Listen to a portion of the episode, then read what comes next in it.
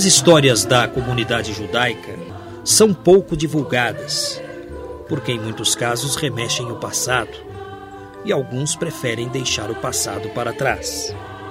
Entretanto, é importante saber a história dos nossos antepassados. É importante para a preservação da memória e para informar as futuras gerações sobre quem foram os nossos pais, os nossos avós e bisavós. O que é história oral? É a história trazida por nós mesmos, as nossas experiências contadas no dia a dia e que vão parar em um livro. Passagem para a América. São relatos da imigração judaica em São Paulo. Que prazer recebê-las. Gabi, tudo bem? Tudo bem. Marília? Tudo bem. Eu não sabia, por exemplo, que havia um núcleo de história oral e um arquivo histórico judaico brasileiro. Então, Gabi, eu gostaria que você começasse falando a respeito deste núcleo de história oral, como ele funciona e, enfim, como vocês chegam aos relatos que resultaram nesse livro. O núcleo de história oral do Arquivo Histórico Judaico Brasileiro funciona desde 1992 e ele começou com um grupo de poucas pesquisadoras com formação universitária, formação diversa, e nós começamos porque nós queríamos resgatar a história da imigração judaica, dos imigrantes que vieram dos diversos países e chegaram aqui em São Paulo, e nós sabíamos que se nós não nos apressássemos, essa história iria se perder. O núcleo, então, funciona em cima da obtenção de relatos, de depoimentos das pessoas. Nós temos um arquivo hoje de aproximadamente 380 entrevistas gravadas em fita cassete. Para cada entrevistado, nós temos um dossiê com uma série de informações e isso pode ser pesquisado lá no arquivo histórico judaico na Rua Prates. Nós vamos, são duas pesquisadoras, em geral, uma delas fala a língua do entrevistado, porque, por enquanto, nosso acervo é, na maior parte, de pessoas que não nasceram no Brasil. Então, a língua materna delas não é o português. Uma das entrevistadoras anota as palavras estrangeiras que depois vão para um glossário que acompanha a entrevista, porque depois as entrevistas são transcritas. Mais ou menos a metade das nossas entrevistas já estão transcritas e o resto ainda falta transcrever. É mais fácil obter o relato na língua nativa da pessoa? Não, não. A pessoa fala português. Ela só fala algumas palavras na língua dela. De vez em quando ela volta para a língua dela, ou então nomes de cidades, nomes de pessoas. E isso é mais fácil quando uma das entrevistadas tem familiaridade com a língua materna da pessoa. As entrevistas são todas em português. O núcleo de história oral do Arquivo Histórico Judaico Brasileiro, ele funciona de que maneira? Quem custeia esse funcionamento?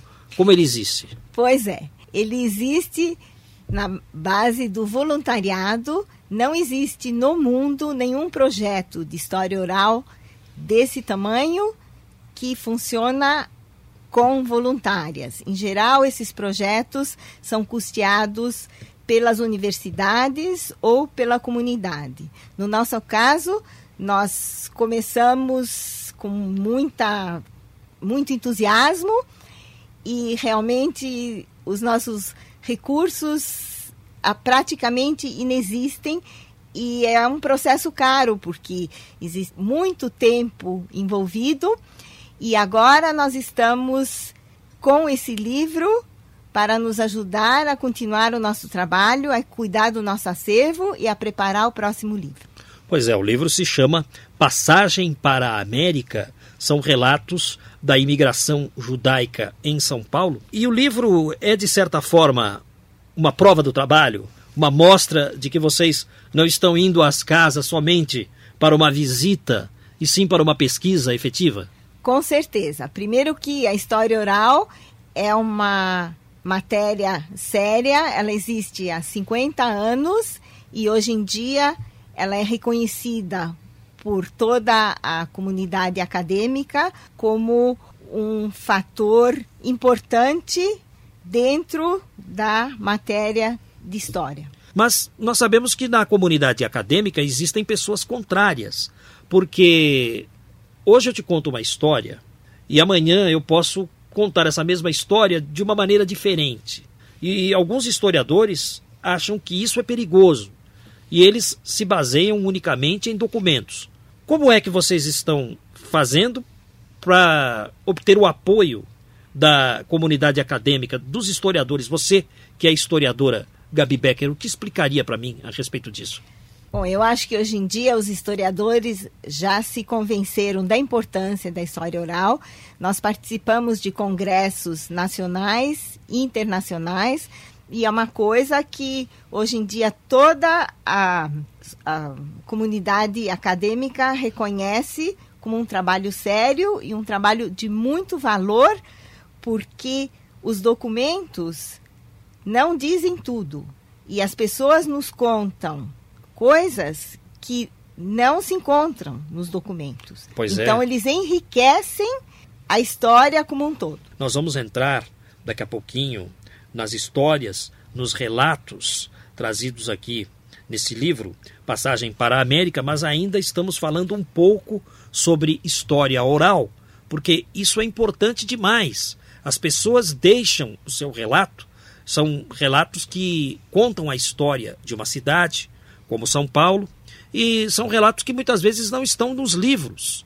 Farão parte dos livros no futuro, mas desde já as pessoas estão deixando documentos vivos. Vocês conseguiram convencer então a comunidade acadêmica de que a história oral é importante? Sim, Gabi. A, a comunidade acadêmica está ciente da importância da história oral. Eu queria contar uma coisa interessante. Pois não. Numa das primeiras entrevistas que a gente fez com uma senhora de 80 anos, ela disse: Mas eu não tenho nada para contar. Quem é que vai se interessar pela minha história? E aí nós dissemos: Não, os seus filhos, os seus netos, porque nós retornamos ao entrevistado com uma cópia da entrevista e uma carta de autorização onde a pessoa nos autoriza a utilizar essa entrevista. E quando nós devolvemos a fita para essa senhora, ela me ligou e falou: Ai, você não sabe, os meus filhos e meus netos ficaram encantados com as histórias que eu contei porque eles não as conheciam. Então existe isso. As pessoas muitas vezes não contam as coisas que aconteceram nas suas vidas para os familiares que de repente descobrem muitas coisas, né? coisas da vida dos seus avós um passado, ou pais. Um, um passado, passado, riquíssimo Isso. e cheio de aventuras e emoções. O prefácio do livro de vocês foi feito pelo professor José Carlos Seb Bonmey. Por que esse nome? Ele tem uma história também ligada à memória oral. Ele é um professor da USP, um especialista em história oral, e ele foi que nos deu o impulso para a gente realmente se entrosar dentro desse mundo acadêmico da história oral. Nós fomos no primeiro congresso na Columbia University em 1994 e foi ele que nos deu esse empurrão. E ele percebeu a importância desse nosso trabalho para a comunidade de história oral em geral. E a apresentação foi do professor Nachman Faubel. O professor Nachman Faubel é um especialista em história da Idade Média que hoje também acredita na importância da história oral para completar a história que existe nos documentos. Quantos relatos estão no livro? Eu vou fazer a pergunta para Marília Freidenson.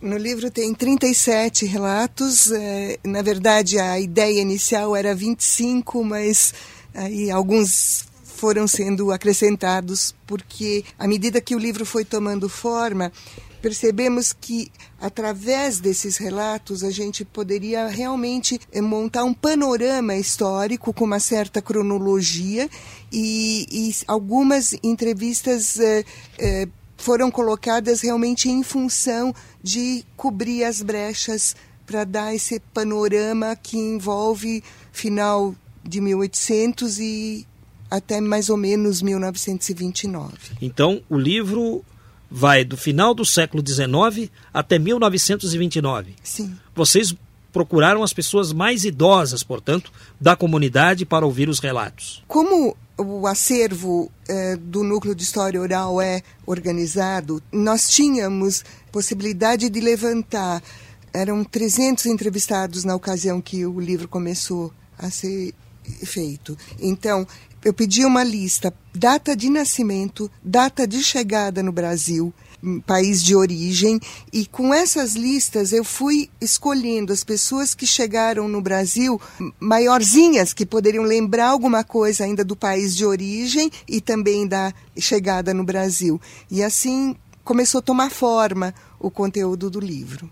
O livro foi uma forma de vocês mostrarem ao público as atividades do núcleo de história oral do Arquivo Histórico Judaico Brasileiro. Foi isso? Sim. Isso talvez foi a, motivação inicial.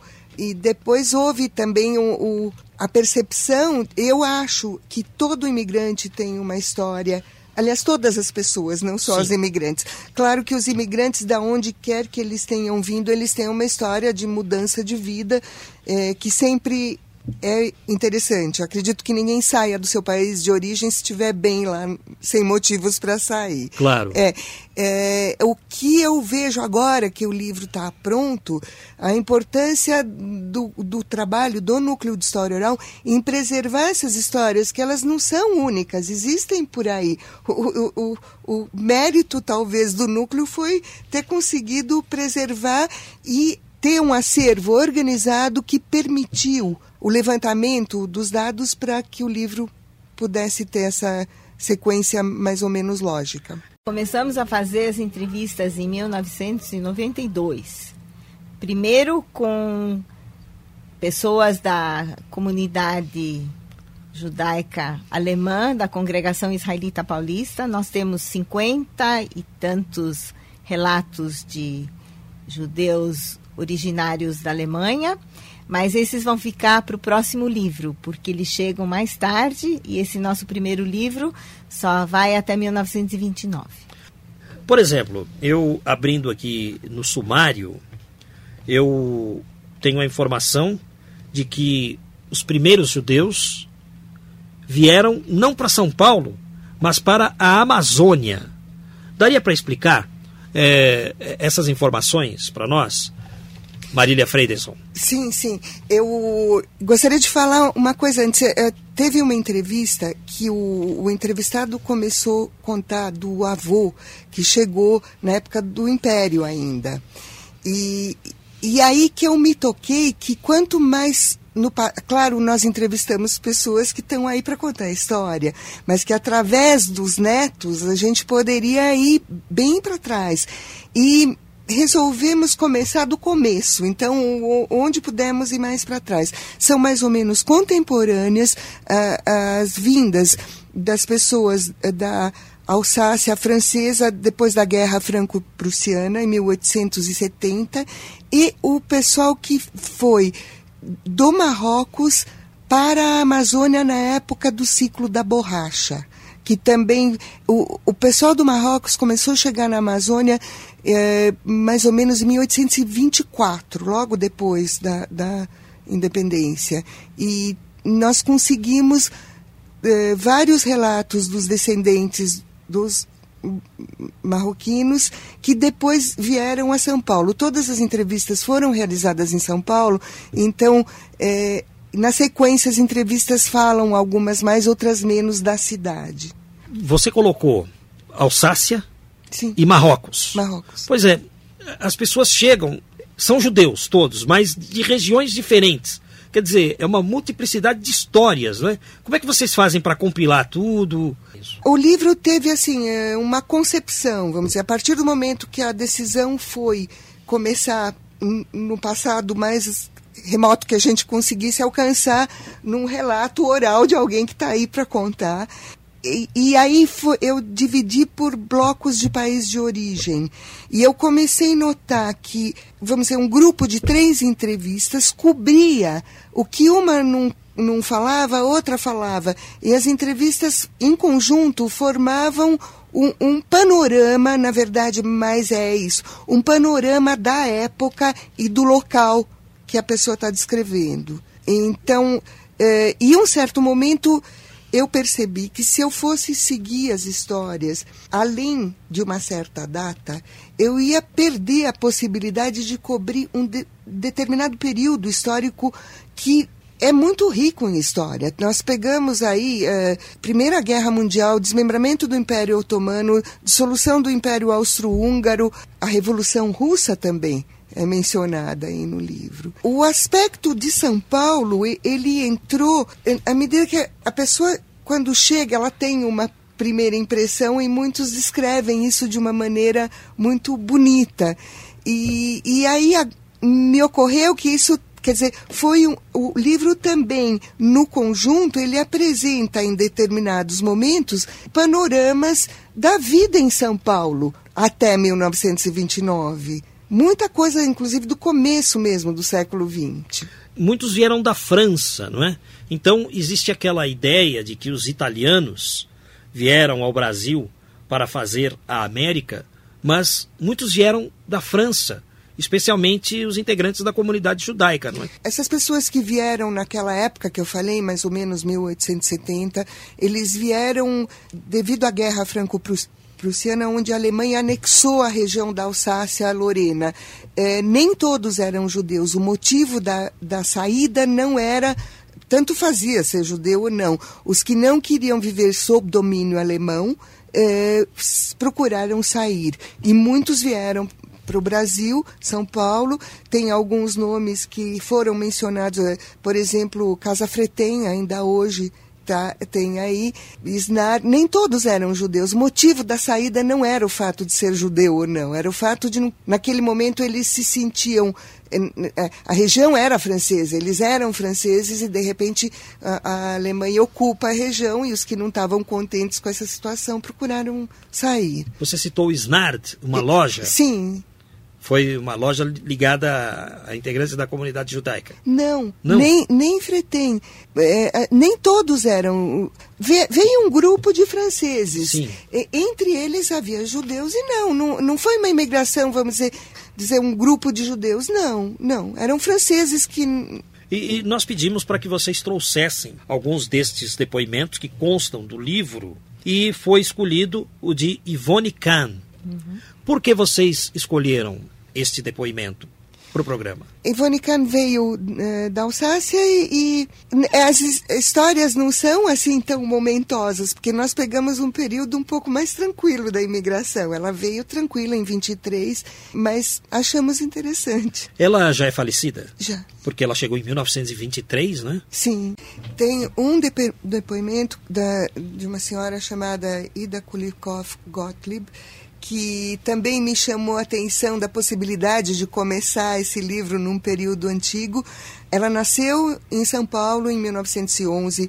Os avós dela vieram em eh, 1892, mais ou menos, e eh, moraram em Santo Amaro, que não era São Paulo naquela época, e moraram na, onde é a represa, que não era represa naquela época.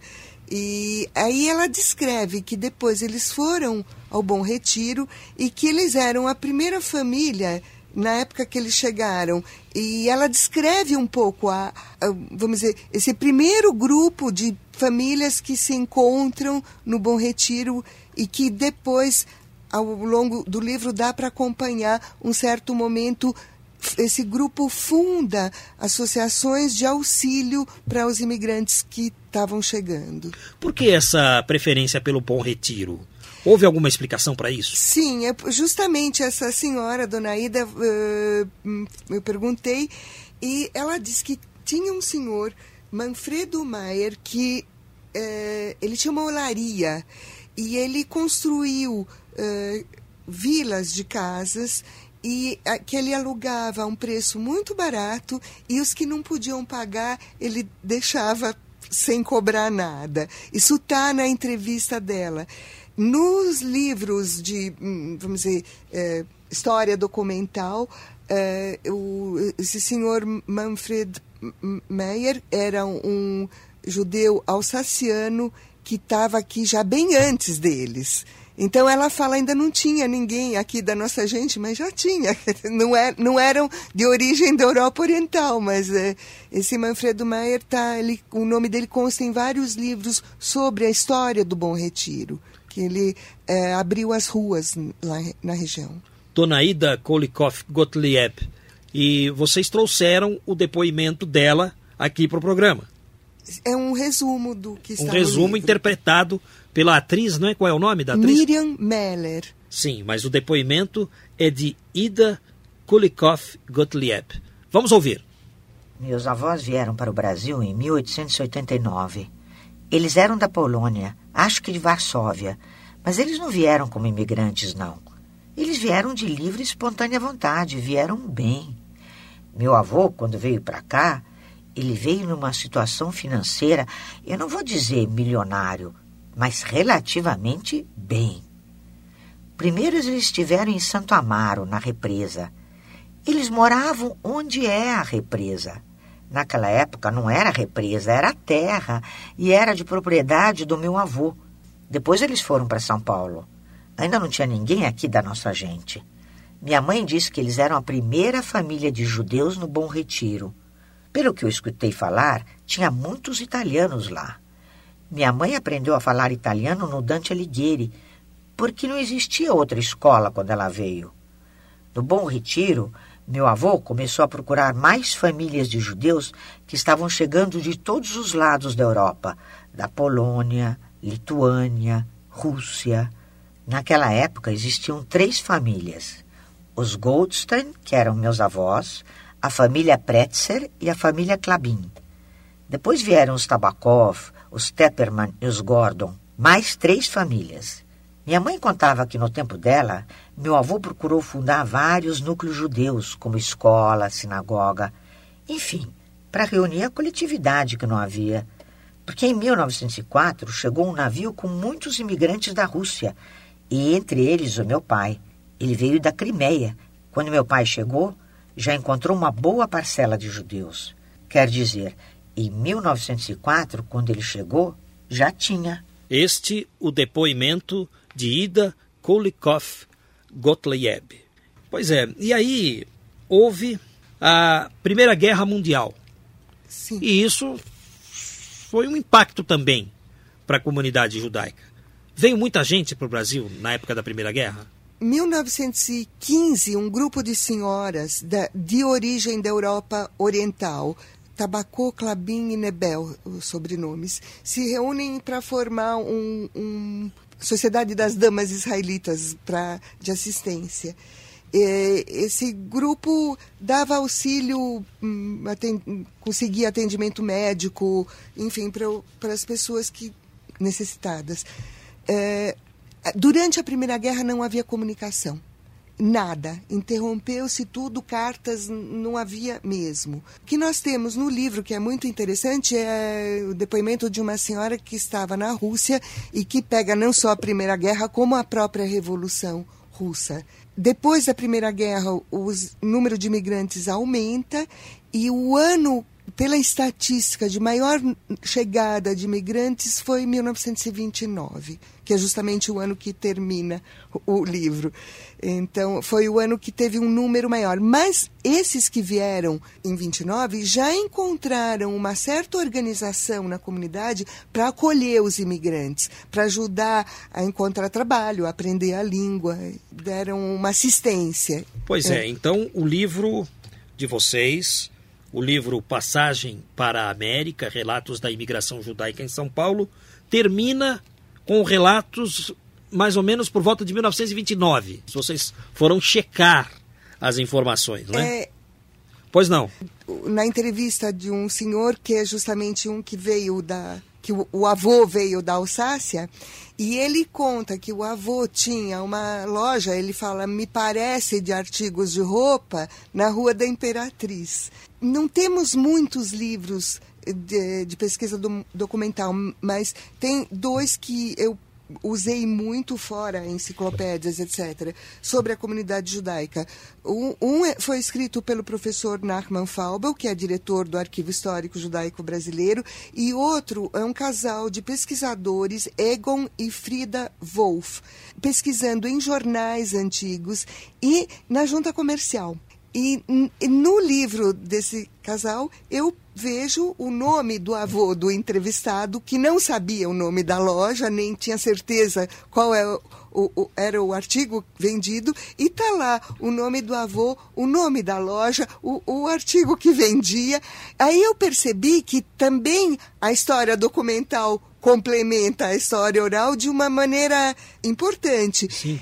A pesquisa, você hum, perguntou se foi uma a pesquisa foi uma necessidade praticamente minha. Eu tinha que me situar na situação para poder organizar o livro. Então foi o inverso, não é que a pesquisa, a pesquisa foi paralela mesmo. Eu, eu tinha que estar situada, eu tinha que saber como que era na época eh, na Europa, como que era na época aqui. E aprendemos também alguma coisa. Por exemplo, o pessoal fala da Revolução de 24, que atualmente é muito pouco falada aqui em São Paulo. Mas foi uma coisa importante na época. É, Sim, a cidade é, foi atacada, né? Sim, é. E a, a comunidade judaica sofreu os efeitos? O que aconteceu no Bom Retiro? No, no Bom Retiro eu não sei, porque aí o que eu te falo é o que eu aprendi das entrevistas.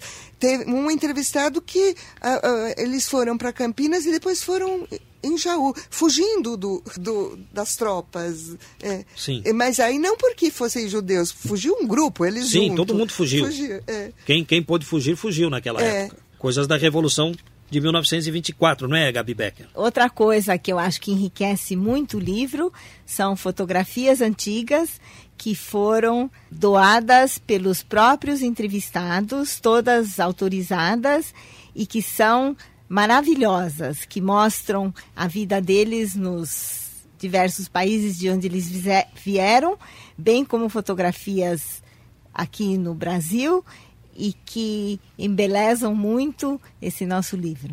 Há um depoimento do José Mindlin e uma foto dele menino, não é?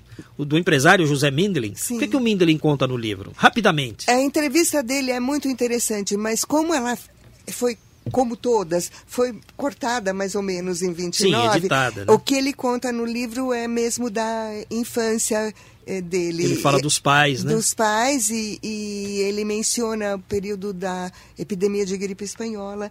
Tá, e eu já tinha ouvido um relato de integrantes da comunidade árabe dando conta que quando eles chegavam no Brasil eles eram chamados de turcos. Pelo que eu estou vendo aqui no, no sumário do livro, acontecia também com a comunidade judaica. O motivo é o mesmo? O- a, a região do Império Otomano era muito grande. Os documentos eram turcos, então é, é, é justo que para os brasileiros eles fossem todos turcos, independente se viessem de- dos vários países do Império Otomano. Por exemplo, quem, quem fazia parte do Império Otomano? Atual Turquia e, e o Oriente Médio praticamente todo. E Egito, eu vou, vou subindo para o norte, Palestina, onde hoje é Israel, Líbano, Síria, Iraque e Turquia. Aquilo tudo pertencia ao Império Otomano até mais ou menos 1917. Teve gente da comunidade judaica que veio dessas regiões Sim, também. sim, sim. Tem, no livro nós temos. Eu queria eh, só relembrar, o livro foi eh, publicado pelo Arquivo do Estado de São Paulo e a imprensa oficial numa coedição e nós somos muito gratas porque realmente ficou um livro muito bonito. Gabi Becker? Eu queria agradecer e queria dizer que vocês todos deveriam ler o livro. Muito obrigada. Passagem para a América. Relatos da imigração judaica em São Paulo.